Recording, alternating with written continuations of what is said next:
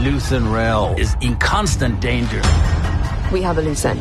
Cassian Andor. He has let Cassian just go away. You're slipping. I'm not slipping. I've just been hiding for too long. Lutheran doesn't know how much he knows and where he is. You realize what you set in motion? There will be no rules going forward.